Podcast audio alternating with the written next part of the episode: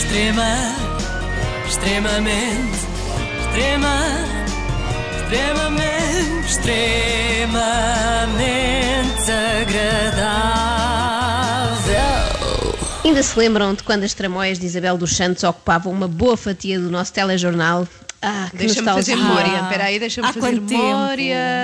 Sim.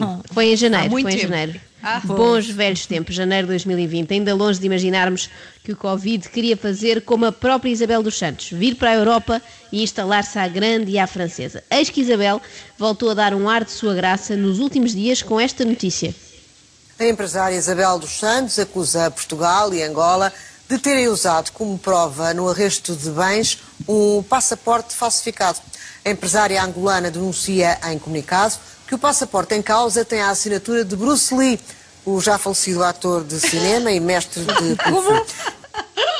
É verdade, eu ganhei o dia Ai, com a visão deste passaporte falsificado é com a é? assinatura do protagonista de filmes como A Maldição do Dragão ou Que Big bom. Boss, o Implacável. Este caso podia ser, na verdade, um filme sobre Isabel dos Santos, não é? Big Boss, a Implacável. Eu comecei logo a imaginar a reunião dos criativos que fizeram aquele passaporte tão mal amanhado. É que aquilo na profissão tem businesswoman, portanto é é um passaporte supostamente angolano, mas de repente com, com palavras em inglês. E na data de nascimento tem um mês e um ano que não correspondem minimamente ao nascimento de Isabel dos Santos. Aquilo não parece uma coisa feita de facto para burlar alguém, parece um trabalho da área escola do quinto ano em que se faz um cartão de cidadão a brincar. Eu estou a imaginar os supostos autores da fraude a fazer a maquete do passaporte.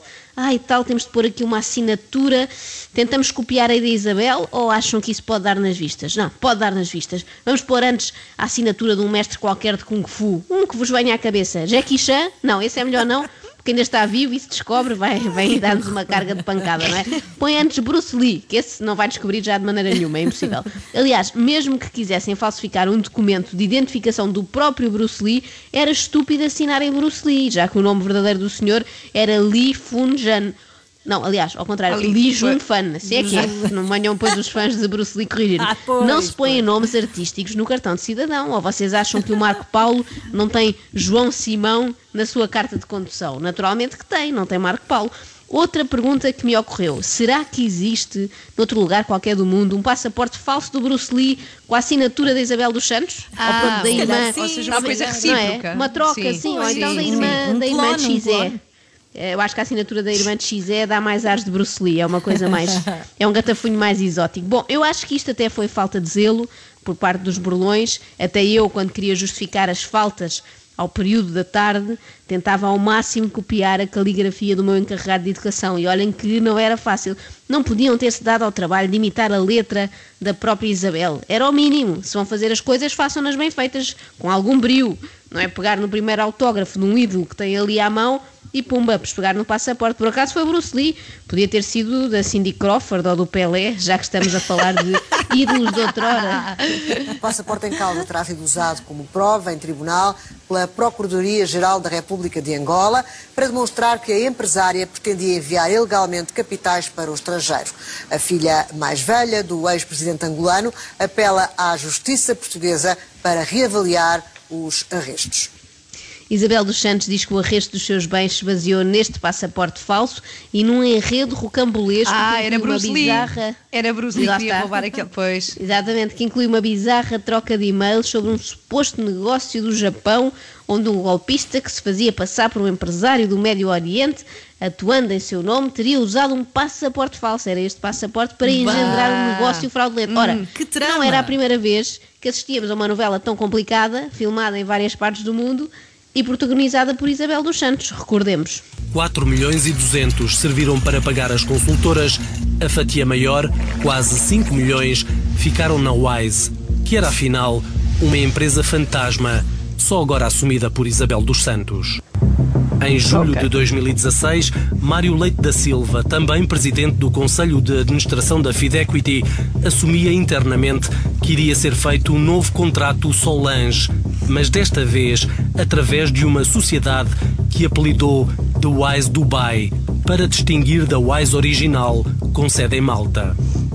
Ora, depois de sabermos disto, não custa nada acreditar em negócios no Japão mediados por um empresário árabe e até em documentos oficiais assinados por um cidadão com dupla nacionalidade chinesa e americana eh, que adorava andar à mocada nos tempos livres, Bruce Lee. Aliás, o verdadeiro passaporte de Isabel dos Santos não deve ser assim tão diferente deste, porque aquilo é uma verdadeira manta de retalhos. Nascida no Azerbaijão, onde praticamente não viveu, Isabel dos Santos identificou-se sempre com a nacionalidade angolana. Mas no ano passado, a filha do ex-presidente passou a apresentar-se como cidadã russa com morada no Dubai.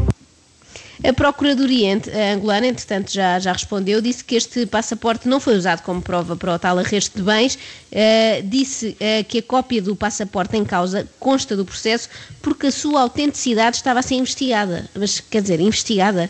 Não são precisos mais de dois segundos para investigar aquilo. Aliás, nem sequer é preciso um adulto. Basta chamar uma criança de 7 anos e perguntar-lhe assim: Este passaporte parece a sério ou a brincar? E aguardar o verdito. Aliás, eu nem sei se um bebê de ano e meio não topa aquilo, porque eles topam muito bem o que é falso e verdadeiro. Por exemplo, eles sabem quais são os comandos de televisão verdadeiros e os de brincar. Portanto, fica até o recado para pais recentes que me estejam a ouvir, escusam de gastar dinheiro em comandos da Imaginário, porque eles não gostam, eles preferem aquele da Box que dá mesmo para mudar de canal quando vocês estavam a ver uma notícia que vos interessava ali, eles têm um faro qualquer, os bebês.